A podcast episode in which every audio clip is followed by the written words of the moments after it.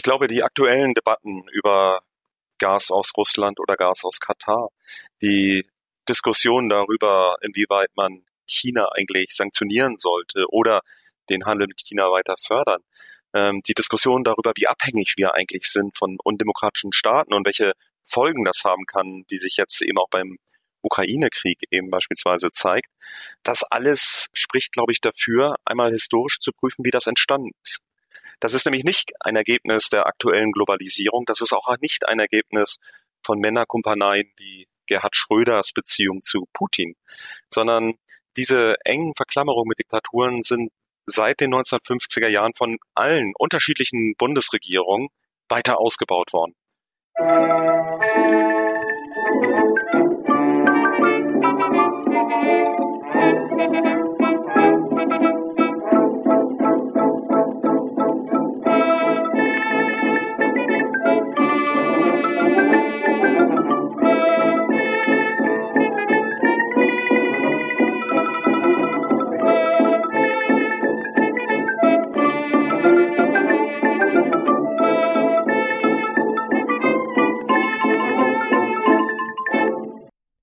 Diese Folge von Geschichte Europas ist eine Auftragsproduktion für den Verlag CH Beck.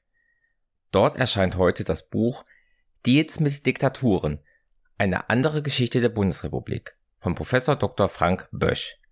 In diesem Interview schauen wir auf die Interaktionen der Bundesrepublik mit dem autoritären Portugal, dem faschistischen Spanien, der griechischen Militärjunta, den osteuropäischen sozialistischen Staaten und weiteren nicht-europäischen Diktaturen, insbesondere im Zeitraum zwischen 1949 und den frühen 90er Jahren. Natürlich binden wir aber diese Erkenntnisse immer wieder an die Gegenwart an und kommen so etwa auf Gas aus Katar oder Menschenrechtsverletzungen in China zu sprechen. Wer das alles detailliert und mit vielen weiteren Beispielen nachlesen möchte, findet dies im heute erschienenen Buch. Die entsprechende Website des Verlags ist in den Show Notes verlinkt. Dort findet ihr auch Hinweise, wie ihr mir Fragen, Feedback, Bewertungen und Unterstützung zukommen lassen könnt. Professor Böch ist hier zum ersten Mal beim Podcast zu Gast und stellt sich und seine Arbeit zunächst vor und erklärt dann, warum seine Monographie uns eine andere Geschichte der Bundesrepublik erzählen will und welche Impulse er dabei setzen möchte. Ich wünsche euch jetzt viele neue Erkenntnisse beim Anhören dieser Folge, die wir im Januar 2024 aufgenommen haben. Hallo, mein Name ist Frank Bösch. Ich bin 53 Jahre alt und Historiker am Leibniz-Zentrum für zeithistorische Forschung, kurz ZZF genannt, und zugleich auch Professor für europäische Geschichte an der Universität Potsdam.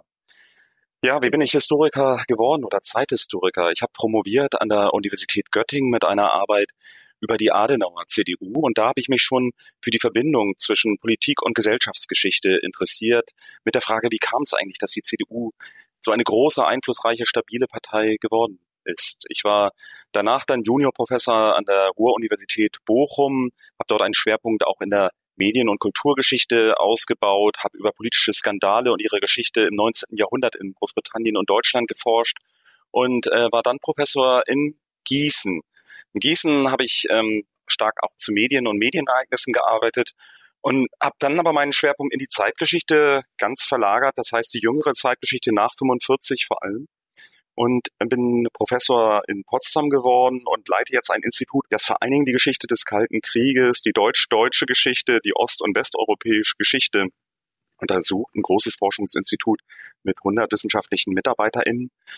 Und da habe ich in gewisser Weise jetzt meinen Schwerpunkt gefunden in etwas, was ich deutsche Zeitgeschichte global nenne. Also deutsche Geschichte in globaler Perspektive. Mein letztes großes und auch relativ erfolgreiches Buch hieß Zeitenwende 1979, ähm, das die Wege in die Gegenwart aus großen zeitgleichen Ereignissen untersucht hatte, wie etwa die iranische Revolution, das Aufkommen des Islamismus, wie der sowjetische Einmarsch in Afghanistan und die Expansion, ähm, die von Moskau aus betrieben wird, wie etwa die Öffnung von China unter Deng Xiaoping 1979 und die neue große Rolle, die China spielt oder beispielsweise die Energiekrisen der späten 70er Jahre als eine Vorgeschichte eben auch des gegenwärtigen Umgangs mit Energie.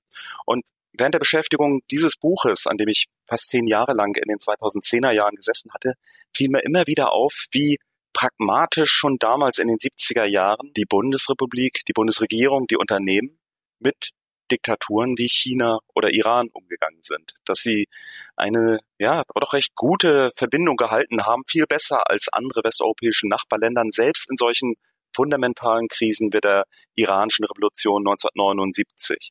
Und daraus entstand dann 2019 die Idee, ein neues großes Forschungsprojekt zu starten, das immerhin zwölf Länder genauer untersucht hat, ähm, das den bundesdeutschen Umgang mit Diktaturen behandelt. Das war noch vor dem russischen Einmarsch in die Ukraine, die er nochmal besonders deutlich gemacht hat, dass offensichtlich enge Verbindungen zwischen Deutschland und Autokratien wie beispielsweise Russland bestehen. Der Titel Ihrer neuen Monografie ist ja Deals mit Diktaturen, eine andere Geschichte der Bundesrepublik. Wenn Sie jetzt auf diese pragmatischen Umgang mit nichtdemokratischen Staaten schauen, warum ist das eine andere Geschichte der Bundesrepublik? Es gibt ja viele große und auch sehr, sehr gute Geschichten der Bundesrepublik. Und diese Darstellungen haben mehrere Leitnarrative, die eigentlich immer im Vordergrund stehen. Das Wichtigste ist sicherlich die Geschichte der Demokratisierung nach dem Nationalsozialismus ähm, und verschiedenen Wellen hin zu einer gewissen Liberalisierung der Bundesrepublik hin zur deutschen Einheit. Eine zweite wichtige Leitlinie der Erzählung ist immer wieder die Westbindung. Natürlich geht es auch um eine Geschichte der Demokratie, die ich untersuche. Die spannende Frage bei der Geschichte der Bundesrepublik ist ja, wie nach dem Nationalsozialismus mit auch alten vormaligen nationalsozialistischen Eliten ein Weg zur Demokratie gefunden wurde. Es wurde jetzt in vielen Studien dargestellt, welche Elitenkontinuität es gab für das Auswärtige Amt, für die Journalistinnen und Journalisten oder auch Wirtschaftsunternehmen. Die Frage, die ich jetzt beantworte, ist, welche Konsequenzen hat das eigentlich, dass im Auswärtigen Amt, in Unternehmen, in den Medien eben auch alte Eliten sitzen oder eben neue, auf jüngere demokratische Generationen auch ans Ruder kommen?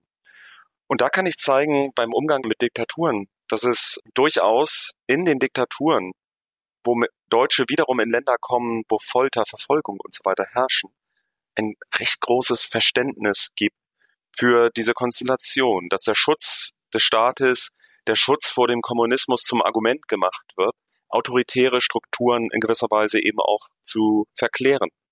Und das ist eine andere Perspektive und andere Ergebnisse, die man ähm, hier ermittelt, als wenn man die Interaktion mit den USA, mit den westlichen Partnern betrachtet oder etwa die Geschichte der entstehenden europäischen Gemeinschaft.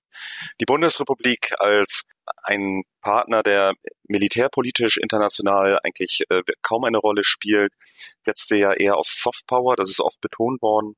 Und dazu gehörte eine Kulturdiplomatie, dazu gehörte eben auch eine Handelsförderung das ist ein Ziel meines Buches. Und da ist äh, es ja heute so, das war damals eben auch weniger ein Problem, dass wir sagen, eine ganz enge Interaktion mit Regimen, die Menschen ermorden, die Kriege führen, die ähm, Menschenrechte mit Füßen treten, dass das durchaus problematisch ist. Aber ich zeige auch, dass es in anderer Hinsicht problematisch ist, mit Diktaturen zu interagieren, weil Diktaturen schwierige Partner sind, die ganz andere Regeln haben. Ganz oft herrscht dort Korruption vor, Ganz oft muss man sich mit willkürlichen staatlichen Instanzen auseinandersetzen. Ähm, es ist eben nicht einfach, mit Ländern wie China, der Sowjetunion oder afrikanischen Autokraten Handel zu betreiben. Das erfordert ein, eine große staatliche Unterstützung. Und auch die zeigt nicht nach, wie Außenpolitik in gewisser Weise als Wirtschaftsförderung betrieben wird, um etwa Atomkraftwerke in Diktaturen zu liefern, Waffen. Wir haben nicht nur einfach die Bundesregierung als Player hier, sondern auch andere Gruppen, die ich einbeziehe in meinem Buch. Alternative Gruppen, beispielsweise die Chile Solidarität, ähm, also Solidaritätsgruppen. Wir haben Migrantinnen und Migranten in der Bundesrepublik, Journalisten und NGOs, wie beispielsweise Amnesty International, also Menschenrechtsgruppen, die ebenfalls eben auch diesen Umgang äh, äh mit Diktaturen prägen. Das nennt man in der Zeitgeschichtsforschung oder in der Geschichtsforschung jetzt zunehmend internationale Geschichte statt Diplomatiegeschichte.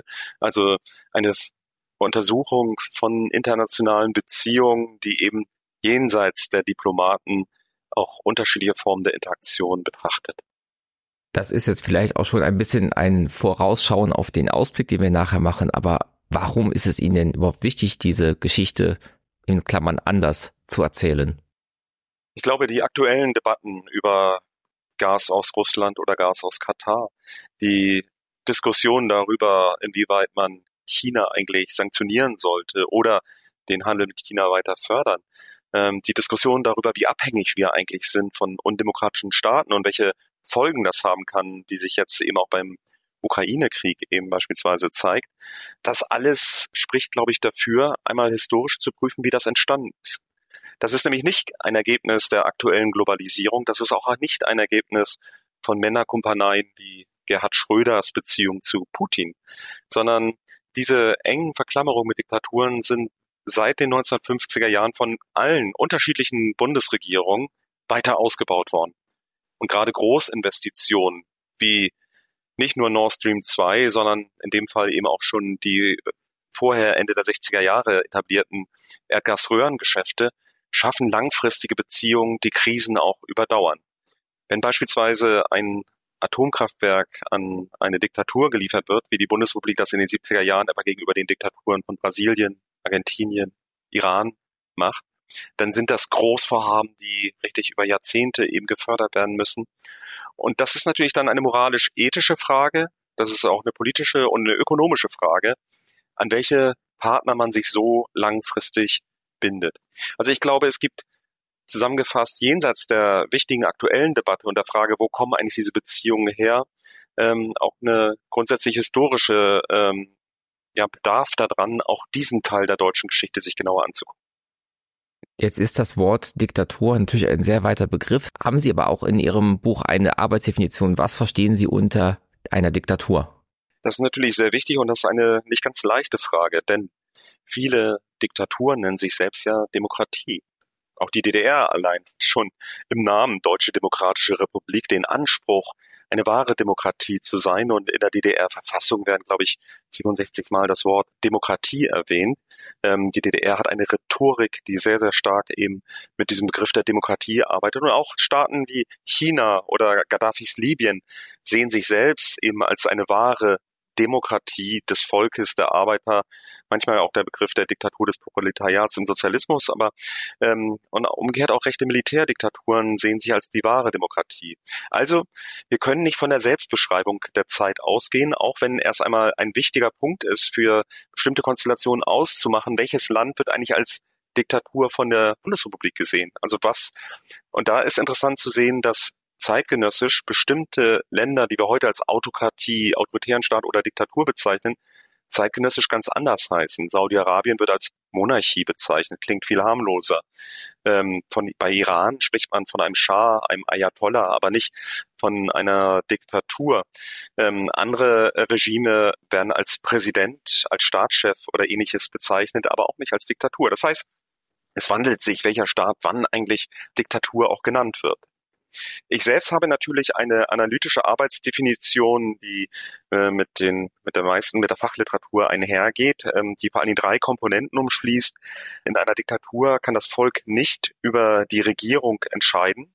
Also einfach gesprochen, es gibt keine freien Wahlen. Es findet eine Unterdrückung der pluralistischen Öffentlichkeit statt. Also auch hier vereinfacht gesagt, es gibt eine Zensur. Es wird die Bildung von etwa Parteien unter drückt oder von gegnerischen Gruppen, von zivilgesellschaftlichen Gruppen, die sich formieren. Und das dritte Kriterium, das damit einhergeht, ist die gewaltsame Verfolgung von politischen Gegnern der Regierung. Dieser enge Begriff der Diktatur ist dann abzugrenzen von autoritären Regimen oder defekten Demokratien, wie man es oft nennt. Also Staaten, heute würde man sagen, etwa wie die Türkei. In diesen Staaten gibt es eben noch die potenzielle Chance, einer Abwahl der Regierung, eines unblutigen Sturzes, weil in diesen Staaten eben noch Reste oder gewisse Teile von ähm, oppositionellen Medien, Parteien bestehen. Es gibt noch Wahlen, die zwar manipuliert werden von oben, aber es gibt noch die Möglichkeit überhaupt der Wahl, der Abwahl auch der Regierung. Man muss immer sagen, die Übergänge zwischen Demokratie und Diktatur sind fließend. Auch die Regime, die wir als Diktatur bezeichnen, verändern sich dauernd. Und ähm, insofern, also sind es erst einmal ähm, extreme Positionen, wenn man sagt, Diktaturen hier, Demokratien dort. Wir haben eine große Grauzone. In meinem Buch behandle ich wirklich nur Diktaturen im engeren Sinne, also Staaten, die dem Typus der heutigen Türkei entsprechen, habe ich in dem Sinne nicht aufgenommen. Bevor wir dann gleich in die Ereignisgeschichte gehen, noch eine letzte Begriffdefinition, nämlich das Wort Deal. Sie haben ja ganz bewusst dieses Wort genommen und nicht sowas wie Handelsabkommen oder Vertrag. Und bei dir schwingt zumindest für mich sowas Halbseitendes mit. Ist das so? Ja, der, das Buch sollte eigentlich auch den Titel tragen, der deutsche Umgang mit Diktaturen. Und das ist mit Deal gemeint im Sinne des englischen Worts Dealing with Dictatorships. Das war auch der Ursprungstitel. Ich hatte das erste Exposé dafür mal auf Englisch verfasst. Und Dealing with Dictatorship ist ein etwas weiterer Begriff vielleicht als der deutsche Begriff Deal. Es geht um Interaktionen, es geht um Absprachen im weitesten Sinne. Und das können Absprachen sein, um überhaupt erst einmal Staatsbesuche zu machen, überhaupt erst einmal zu kommunizieren, Handel zu fördern, Verträge zu schließen. Insofern geht es nicht um Deals in dem Sinne, also dass halbseidene Verträge gemacht werden, aber das Wort Deals gefiel mir und vor allem dem Verlag auch gut, weil es eben auch etwas problematisiert. Umgang mit Diktaturen klingt erstmal sehr, sehr nüchtern beschreiben. So ist natürlich mein Buch. Es ist auch natürlich ein wissenschaftlich fundiertes Buch.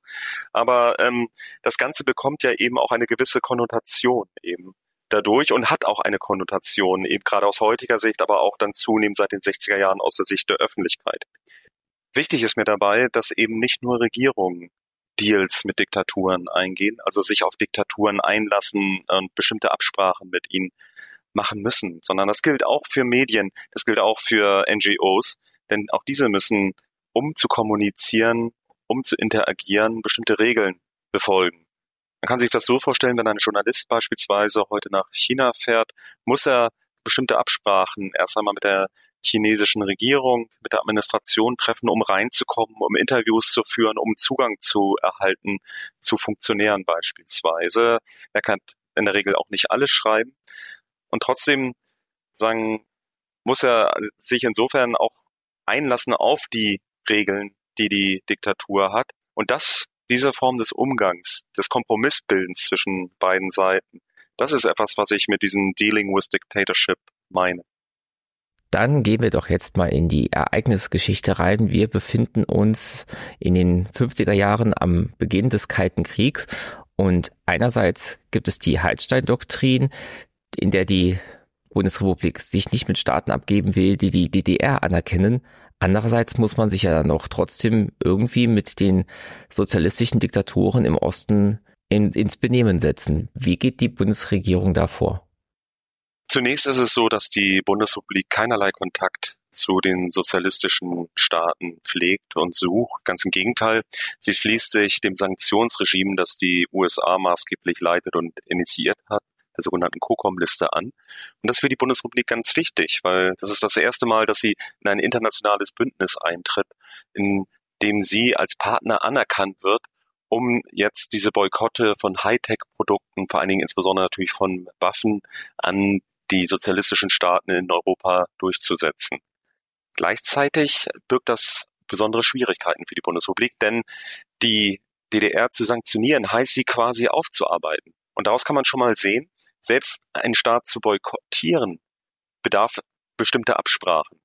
Denn offiziell sieht die Bundesrepublik ja die sowjetisch besetzte Zone, wie sie dann in den 50er Jahren noch heißt, die Zone als Teil des Bundesgebietes, die ungehindert eigentlich äh, auch in die Bundesrepublik auch dann importieren kann, deren Menschen einfach in die Bundesrepublik kommen wollen.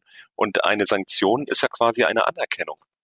Insofern werden hier viele Sonderregeln geschlossen und es bedarf informeller Absprachen, die dann über wirtschaftliche Mittelsmänner gemacht werden. Und es gibt auch verschiedene einzelne Personen aus der Bundesrepublik, die in die DDR gehen und das einleiten. Hier gibt es eine gewisse Arbeitsteilung. Adenauer setzt stark auf die Kooperation mit dem Westen, befolgt die Sanktionsforderungen der USA.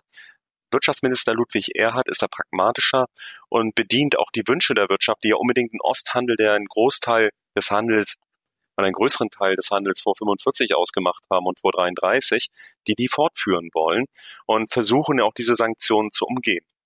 Es gibt nur eine ganz berühmte Annäherung in den 50er Jahren an den Osten. Das ist der Weg nach Moskau, den Adenauer beschreitet mit der diplomatischen Anerkennung der wechselseitigen in Moskau und äh, Bonn 1955, ähm, der aber keinen engeren Handel in dem Sinne nachfolgt. Es gibt dann Versuche, einen engeren Handel zu betreiben von der bundesdeutschen Seite. Die ersten großen Röhrengeschäfte, die Pipelines für Öl ähm, aus der Bundesrepublik nach Osten liefen sollen. Sind Milliardengeschäfte, die eingefädelt werden Ende der 50er Jahre. Die werden 1962 durch eine Sanktionsforderung der USA, durch eine ähm, NATO-Aufforderung dann beschlossen. Und hier setzt die Bundesrepublik erneut wiederum auf Sanktionen, also verzichtet auf Wirtschaftsaufträge, um politischen Druck auszuüben.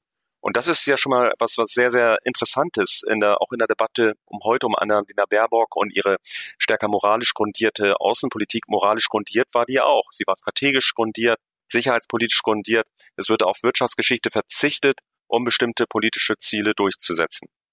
Ich glaube, es ist wichtig, äh, nochmal diesen Begriff der Hallstein-Doktrin auch neu zu bewerten in internationalen Kontext. Die Hallstein-Doktrin besagte ja, dass ein auswärtiger Staat, der Beziehung zur DDR aufnimmt, keine Beziehung zur Bundesrepublik haben sollte, weil er, ähm, weil dies als unfreundlicher Akt aufgenommen wird. Das heißt, Staaten in der Welt mussten sich entscheiden, ob sie mit Ostberlin oder mit Bonn diplomatische Beziehungen haben. Wir haben ja also eine ganz harte Sanktion, die gemacht wird gegen die DDR, um eine Diktatur zu treffen. Aber die Folge dieser Hallstein-Doktrin, und das wurde eigentlich ganz bisher selten diskutiert, ist, dass der Boykott einer Diktatur zu einer Kooperation mit sehr, sehr vielen Diktaturen in der Welt führt. Die Bundesrepublik kämpft richtig darum, ähm, durch Entwicklungshilfe, durch Kapitalhilfe, auch durch Militärhilfe, die Gunst und die diplomatischen Beziehungen mit Diktaturen in Asien, in Afrika, im Nahen Osten zu erhalten. Und ähm, das ist natürlich ein, würde man sagen, moralisch zumindest eben auch durchaus problematischer Punkt, der die Beziehung zu diesen Ländern legitimierte. Meistens heißt es immer im Auswärtigen Amt, wenn wir hier nicht stärker in diesem Land Kooperation suchen, dann werden sie die DDR anerkennen oder dann werden sie sowjetische Hilfe annehmen. Politisch sehr heikel ist dann auch die Iberische Halbinsel. Einmal der Estado Novo, der Autorit die autoritäre Diktatur unter Salazar und wahrscheinlich noch härter die faschistische Diktatur in Spanien unter Francisco Franco, die ja mit NS-Deutschland zwar nicht im Krieg waren, aber dann doch sehr freundschaftlich verbunden. Wie geht die Bundesrepublik mit diesen beiden Staaten, mit diesen beiden Diktaturen um? Es wird ja oft vergessen, dass Europa damals auch im Westen, den sogenannten Westen, nicht demokratisch war. Westbindung und westliche Partner konnten eben auch Diktaturen sein. Und das gilt insbesondere für Portugal. Portugal ist NATO-Gründungsmitglied, weil sie bereits im Zweiten Weltkrieg die Azoren als Luftwaffenstützpunkt für die USA zur Verfügung stellen. Das war damals strategisch ungeheuer wichtig, weil Maschinen zwischentanken mussten auf dem Weg nach Europa. Und ähm, damit ergibt sich spätestens mit dem NATO-Beitritt auch eine formalisierte Interaktion des Westens und auch der Bundesrepublik 1955 mit Portugal. Noch heikler war sicherlich die Interaktion mit Franco-Spanien. Denn Franco-Spanien war ja bekanntlich eben auch ein Partner, wenn auch nicht Weltkriegsverbündeter, aber ein Partner in der nationalsozialistischen Zeit, wurde unterstützt, auch militärisch, etwa bei äh, der, der Landung der Franco-Truppen bei, über das Mittelmeer, bei natürlich der Bombardierung von der Luftwaffe. Und das ist ähm, etwas, was tatsächlich diese Annäherung in Franco-Spanien international schwierig gemacht hat. Hier findet äh, die Bundesrepublik eine vorsichtige schrittweise Annäherung, noch nicht im Unterschied zu anderen Ländern über Staatsbesuche, sondern über informelle Treffen. Das heißt, vor allen Dingen konservative Politiker der CDU, CSU reisen zu Konferenzen hin, die von Akademien äh, in Spanien oder auch von Deutschland aus organisiert werden und treffen dort führende spanische Politiker. Ab, ab Mitte der 50er Jahre gibt es dann der, auf der Ministerebene Besuche, regelmäßige Franz Josef Strauß, dann auch Ludwig Erhard reisen nach Spanien, ähm, intensivieren eben Wirtschaftskooperation. Aber es dauert relativ lange, bis der erste Bundeskanzler nach Spanien reist. Erst Kiesinger 1968. Adenauer hatte das bereits 1955 vor, wollte seinen privaten Urlaub in Spanien mit einem Treffen mit Franco verbinden, aber auch dort gibt es Zurückhaltung. Und bestimmte Grenzen werden auch hier gesetzt, die bei anderen nicht so bestehen. Als 1960 rauskommt, dass Verteidigungsminister Franz Josef Strauß einen Luftwaffenstützpunkt in Spanien, ausgerechnet Nordspanien auch, aufbauen wollte, um im Fall eines sowjetischen Angriffs ähm, von dort aus die deutsche Luftwaffe einzusetzen.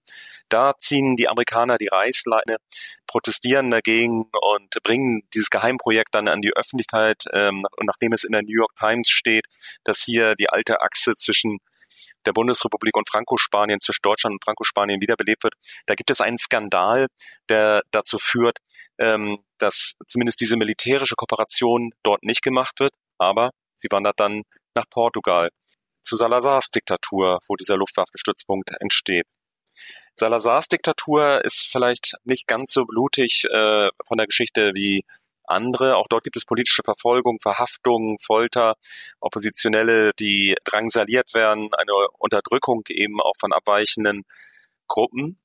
Aber in den 60er Jahren wird eigentlich Portugals Diktatur das problematischere Land international, weil Portugal Kolonialkriege führt in Afrika in einer Zeit der Dekolonisierung, sehr, sehr lange eben noch an den Kolonien in Mosambik, Angola festhält. Und nun hat die Bundesrepublik Angst, wenn sie zu eng mit Portugal kooperiert, wenn sie Portugal Waffen liefert, die in Afrika eingesetzt werden, dass dann die afrikanischen Staaten Sanktionen gegen die Bundesrepublik machen. Und hier kommt es ein, das ist charakteristisch für den Umgang mit Diktaturen, ein Abwägen von Sanktionsmodellen zu. Also soll man, welchen Staat soll man eigentlich sanktionieren?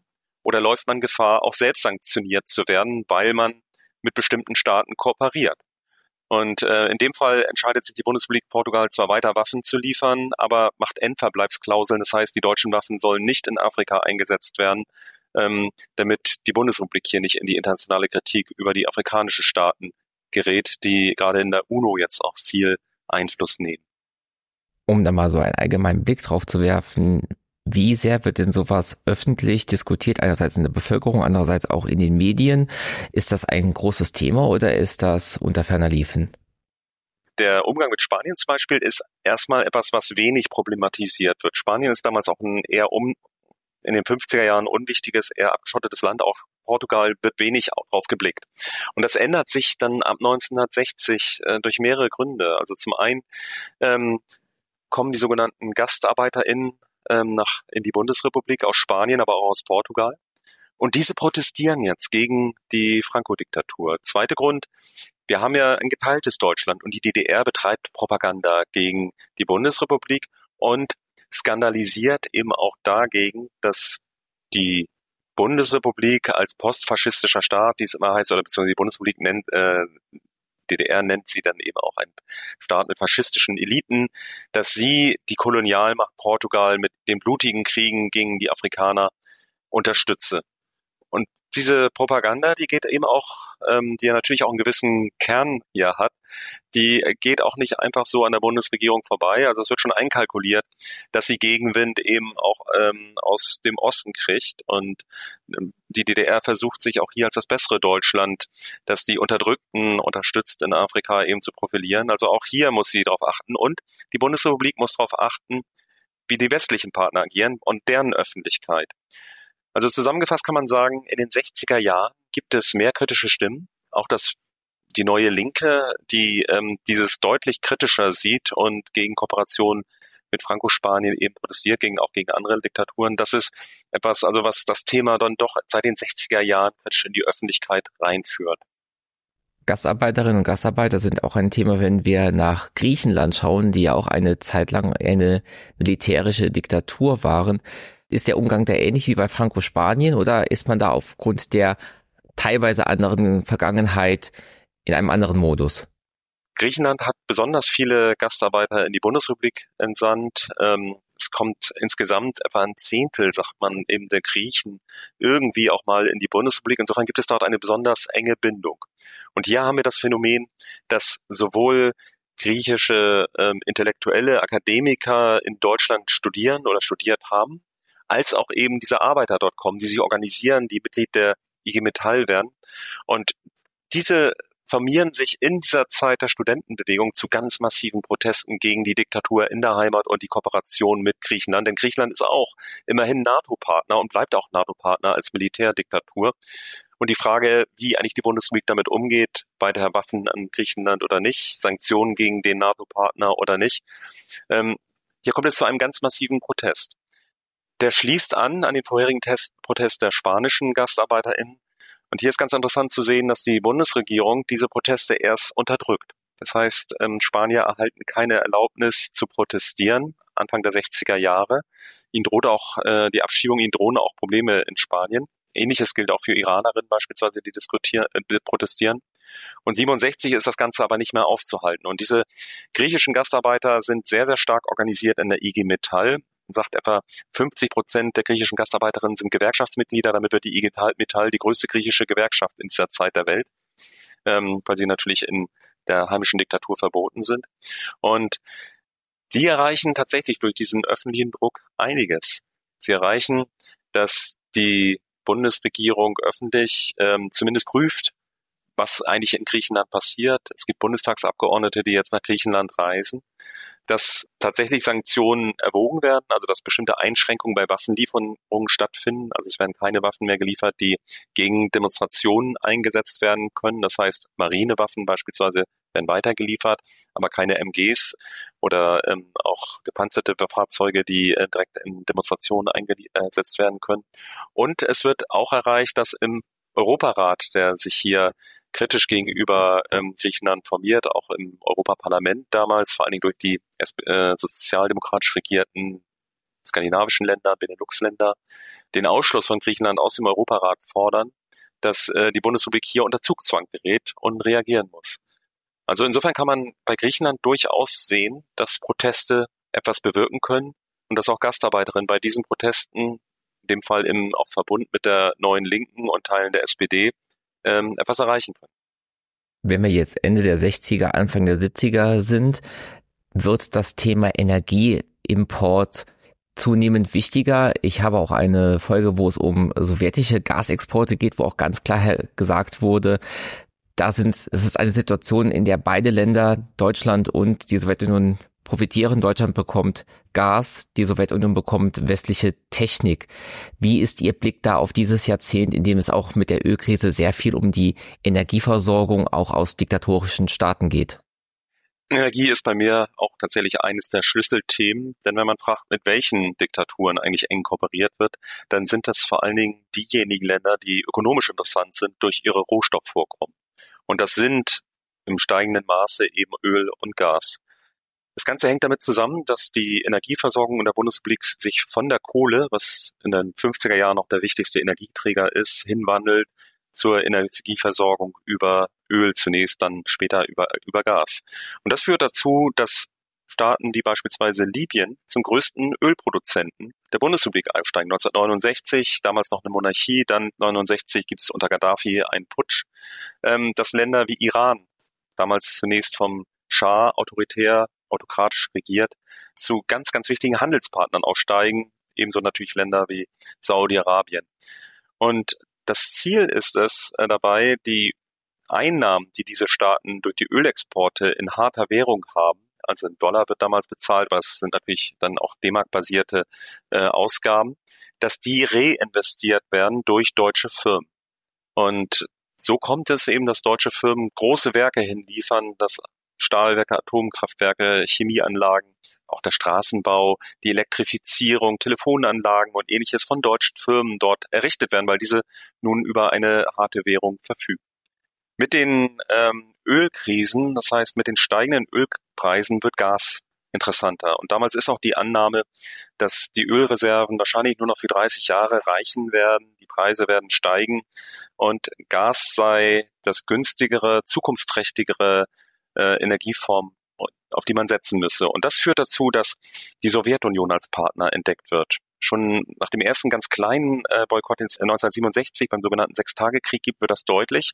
Und das führt dazu, dass schon Ende der 60er Jahre sogenannte Erdgasröhrengeschäfte eingeleitet werden. Deutsche Unternehmen liefern mit einem von deutschen Großbanken finanzierten Großkredit Röhren in die Sowjetunion und dafür erhalten, erhält die Bundesrepublik, aber auch andere Länder, die daran beteiligt sind, Gaslieferungen.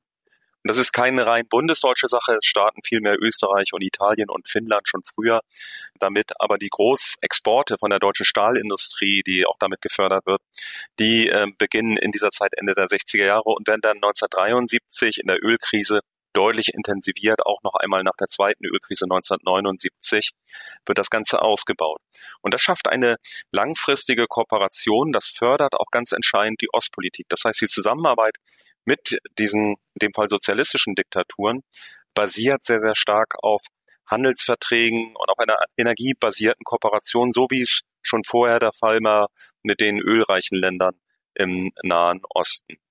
Und Energie bleibt bis heute, wie heute mit den engen Kooperationen mit Kasachstan, mit äh, Katar oder eben auch mit anderen Staaten im Nahen Osten, ähm, ein problematischer Punkt der Interaktion, weil es natürlich langfristige Abhängigkeiten schafft.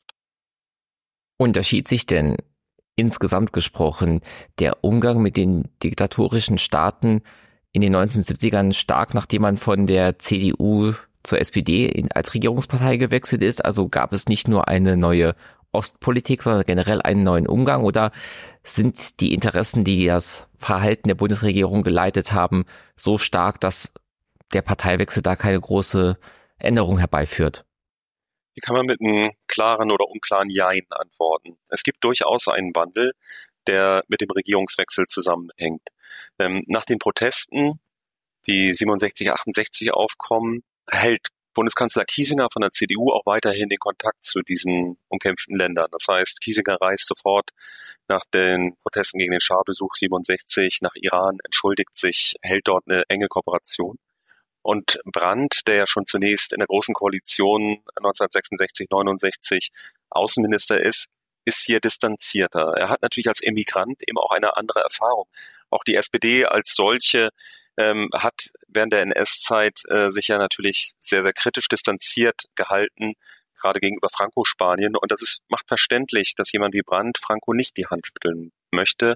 Ich konnte aus den Akten allerdings auch zeigen, dass Brandt das immer wieder überlegt, erst bei Franco eben auch einen Besuch zusagt und dann wieder absagt.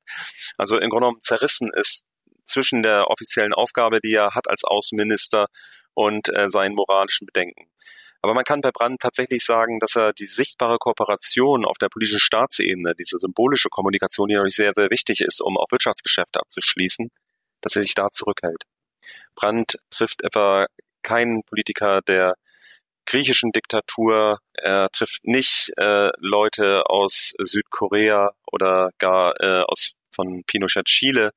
Das ändert sich in gewisser Weise unter Helmut Schmidt, der hier deutlich pragmatischer ist und ähm, ohne Menschenrechtsfragen auch anzusprechen, dann vor allen Dingen aus dem globalen Süden auch Regime Anführer trifft, einlädt, aber auch gewisse Grenzen setzt. Äh, aber auch hier zeigen die Akten, dass er immer wieder zögert. Also beispielsweise die Frage, ein Treffen mit Gaddafi aus Libyen zu machen, ist etwas, was Schmidt erst erwägt, aber dann äh, schließlich intern sagt, er möchte kein Foto gemeinsam mit Gaddafi haben. Also auch Angst hat, was für eine negative Presse das im Inneren haben kann. Denn das muss man immer wieder betonen. Der Umgang mit Diktaturen ist keine außenpolitische Frage nur. Das wirkt immer auch nach innen zurück, weil die Wählerin so etwas an bestimmten Zeiten vielleicht bei bestimmten Personen eben auch kritisch sehen könnte, dass Proteste eben auch auslöst. Was allerdings ähm, eher zunimmt, ist die wirtschaftliche Interaktion mit Diktaturen in der sozialliberalen Zeit. Das hat verschiedene Gründe. Das liegt sicherlich erst einmal an der Ölkrise. Die Diktaturen haben deutlich mehr Geld im Nahen Osten und dadurch intensivieren sich die Kontakte mit diesen Ländern, die Rohstoffe haben, andere Rohstoffe gewinnen äh, an Gewicht. Etwa der Ausbau der Atomkraftwerke führt dazu, dass ähm, Plutonium und anderes eben auch ähm, besorgt werden müssen aus dem Ausland. Ähm, die Computerindustrie braucht bestimmte Rohstoffe, eben die ähm, neue Länder eben auch interessant machen.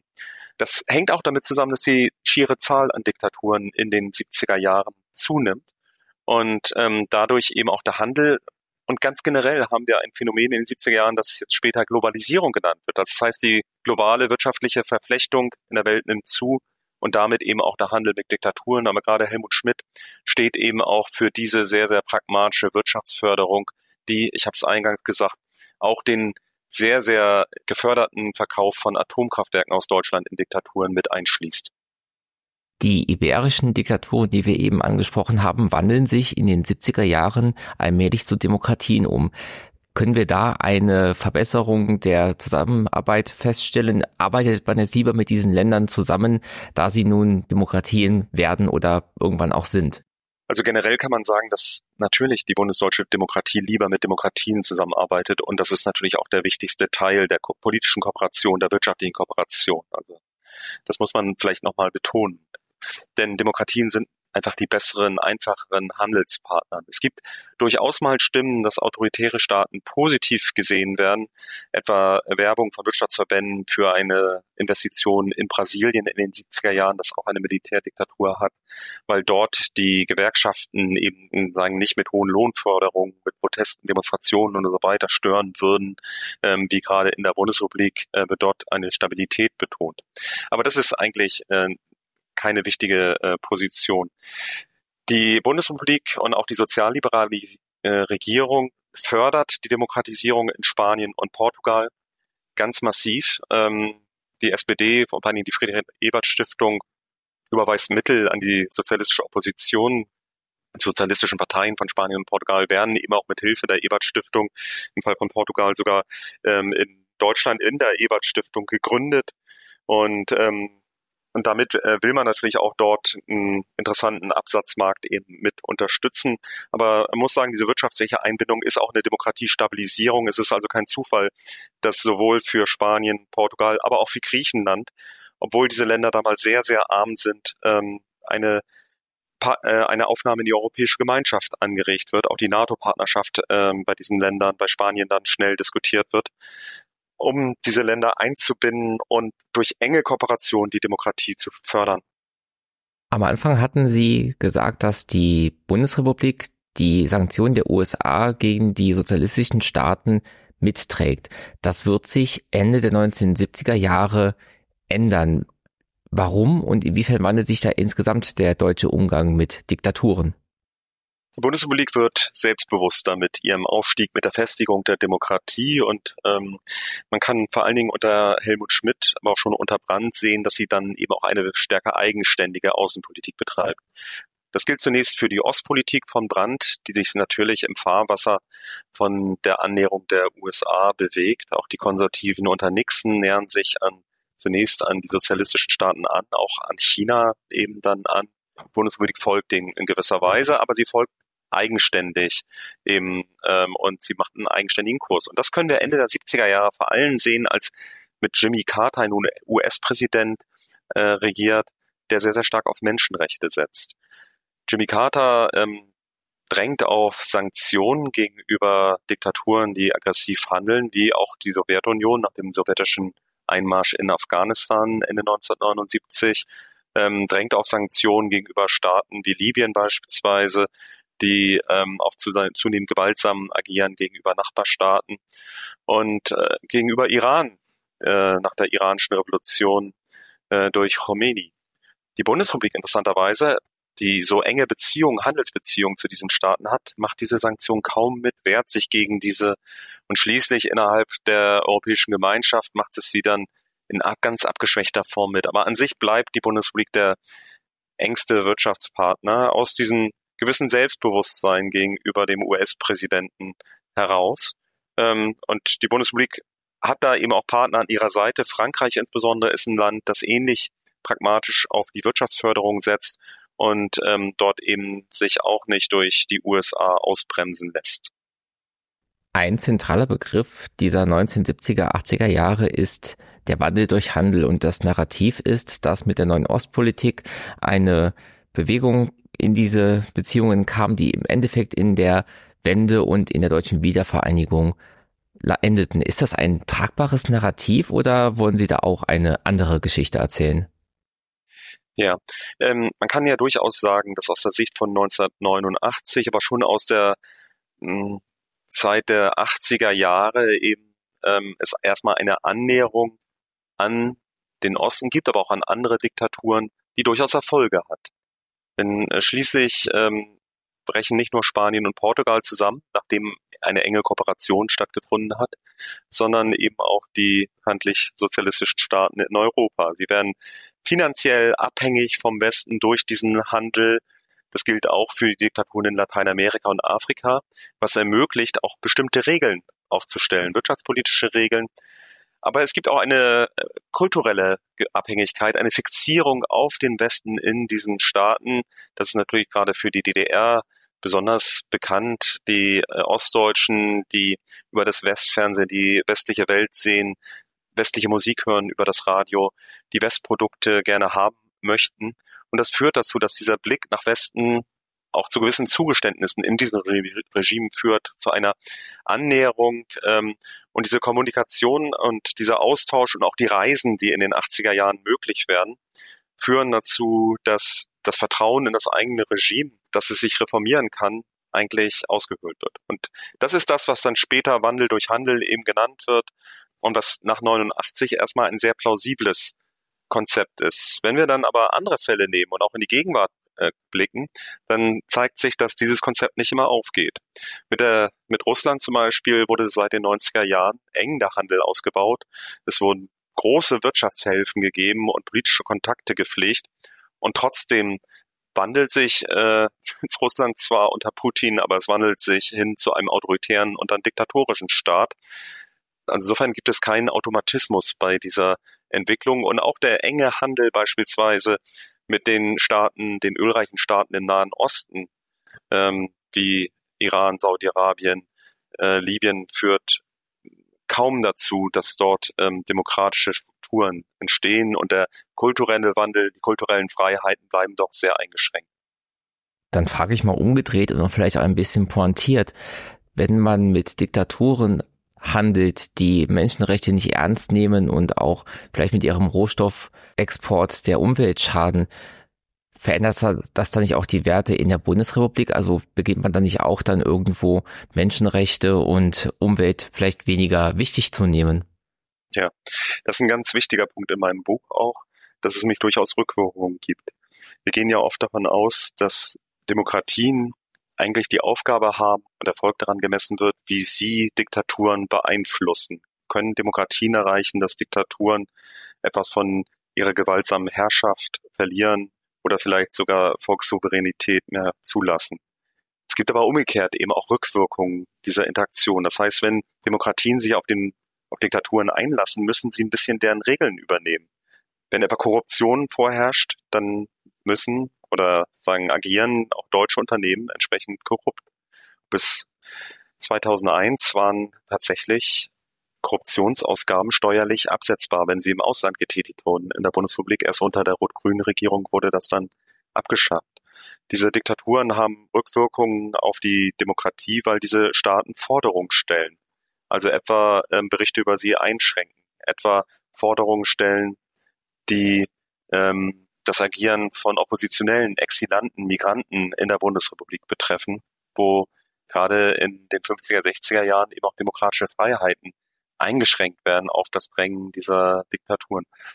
Umwelt ist jetzt ein neuer Aspekt. Also welche ökologischen Standards erfüllen eigentlich Diktaturen, die ja wenig Rücksicht nehmen müssen, weil es eben keine öffentliche Kritik gibt auf ökologische Belange. Und auch das wird zunehmend jetzt sicherlich ein Parameter sein, eben der äh, zeigt, wie welche moralischen Probleme eben so ein enger Austausch mit Diktaturen mit sich bringt. Im Vorgespräch haben Sie erwähnt, dass Ihre Forschung ja bis ungefähr zur Zeit der Wende geht. Das liegt daran, dass Archive häufig 30 Jahre Vorhaltefristen haben. Das heißt, Sie können auch Aussagen machen über die ersten Jahre nach der Wende, die Zeit, die Francis Fukuyama mit dem Ende der Geschichte verglichen hat, wo alle Staaten irgendwann zu liberalen Demokratien werden. Wie verhält sich die Bundesrepublik nach 1990 gegenüber den paar Diktaturen, die es dann noch gibt, mit Blick darauf, dass ja in Osteuropa durch den Wandel es scheint, dass alles besser wird? 1990 schien tatsächlich die Annahme, dass die Demokratisierung zunehmen werde, das äh, durchaus berechtigt zunächst. Und ähm, als Historiker hat man ja die Möglichkeit, tatsächlich die interne Sichtweise zu analysieren. Das heißt, mit einem Abstand von 30 Jahren konnte ich jetzt für mein Buch die internen Akten des Kanzleramtes, des Auswärtigen Amtes, Wirtschaftsministerium, Entwicklungshilfeministeriums auswerten, habe auch die Akten von Menschenrechtsorganisationen wie Amnesty International ähm, ausgewertet, um diese interne Sicht zu kriegen. Das ist bis Anfang der 90er Jahre möglich. Und das zeigt aber auch tatsächlich die Grenzen der Bereitschaft zu Sanktionen in dieser frühen Phase. Ich habe beispielsweise ein Kapitel zu China dass 1989 nach dem sogenannten Tiananmen-Massaker, also nach der Tötung von Hunderten, wenn nicht sogar über 1000 Protestierenden auf dem Platz des himmlischen Friedens, ähm, Sanktionen erhält. Und da zeigen die Akten, dass gerade die Bundesrepublik schon und die Bundesregierung nach wenigen Monaten, nach einem halben Jahr ein Ende der Sanktionen fordern, obwohl China natürlich seinen Menschenrechtsdiskurs, äh, seinen Menschenrechtshandeln noch nicht umgeändert hat. Und nach gut einem Jahr tatsächlich werden dann die Sanktionen ähm, wie die äh, das Einfrieren von Entwicklungshilfe für neue Projekte, Hermes-Bürgschaften für Exportkredite, die werden dann wieder abgeschafft. Das heißt also, die Bundesrepublik äh, agiert Anfang der 90er Jahre genauso pragmatisch äh, wie vorher. Aber es ändert sich seit den 1990er Jahren tatsächlich der Umgang mit Diktaturen. Was sich etabliert, ist eine doppelgleisige Politik, ähm, in der einerseits Diktatoren mit großen Wirtschaftsdelegationen besucht werden oder empfangen werden, aber gleichzeitig punktuell Menschenrechte angesprochen werden. Das heißt, jemand wie Helmut Kohl reist nach China ab 93 wieder, ähm, macht Wirtschaftsverträge in bisher unbekannten Ausmaß, aber hat eben auch Listen, die von Amnesty International unter anderem erstellt werden, von politisch Verhafteten im Gepäck, für deren Freilassung er sich einsetzt. Und das können, der zweite Punkt, der sich abhandelt, sind die internationalen Organisationen. Seit den 1990er Jahren werden international viel mehr Sanktionen organisiert, vor allen Dingen über die ähm, Vereinten Nationen, die UN, ähm, aber auch über die Europäische Gemeinschaft, die EU, ähm, werden gemeinsam Sanktionen gemacht. Und hier kann die Bundesrepublik sich auch schwerer entziehen. Es ist aber auch leichter für sie, eben dort mitzumachen, ähm, weil sie auch sagen können, ja, das ist äh, nicht allein unser Wille, sondern das ist der Wille eben von der gesamten EU. Ähm, und ähm, insofern beteiligt sie sich an diesen Aktionen. Und der dritte ganz berühmte äh, Wandel im Umgang mit Diktaturen, die tatsächlich militärisch ausgreifen, ist, dass die Bundesrepublik sich jetzt schrittweise auch an militärischen Aktionen beteiligt. Ähm, ganz phasenweise, aber natürlich markant, insbesondere dann in, in den Balkankriegen, in den Einsätzen eben der NATO äh, dort und dann später natürlich auch gegen Afghanistan ähm, und andere Länder. Ähm, das ist auch etwas ein, ein neuer Wandel, wo die Bundesrepublik nun als Teil der Hard Power im Einsatz gegen Diktaturen an der Seite der USA und ihren Verbündeten agiert.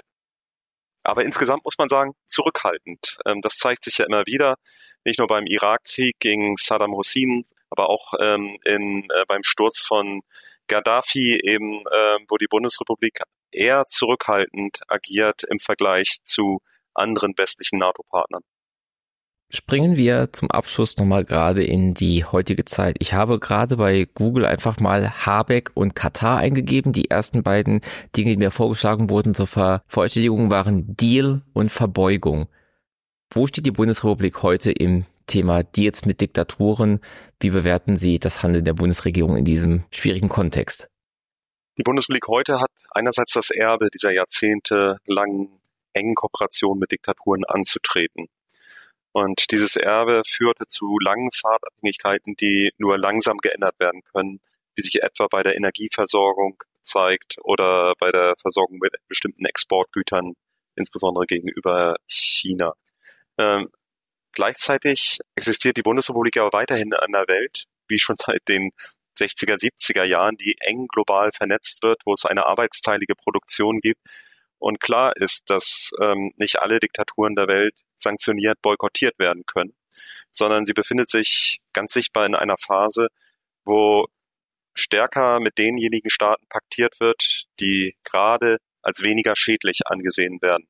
Und es ist interessant zu sehen, wie diese Verschiebungen jeweils aufkommen, also dass beispielsweise jetzt im aktuellen Krieg in Gaza ähm, die Saudi-Arabien plötzlich trotz des Mordes an dem Journalisten Khashoggi vor wenigen Jahren dennoch als der bessere oder jetzt als aufgewerteter Partner erscheint, weil Saudi-Arabien Israel unterstützen könnte durch Abfangraketen und damit Europackers, äh, dass dadurch eben Kampfflugzeuge eben auch ähm, mit genehmigt werden, eben, ähm, die von jedem kommen. Das heißt also, es gibt immer wieder Konstellationen, die einen Partner als weniger schlimm, um es in einfachen Worten zu sagen, eben erscheinen lassen.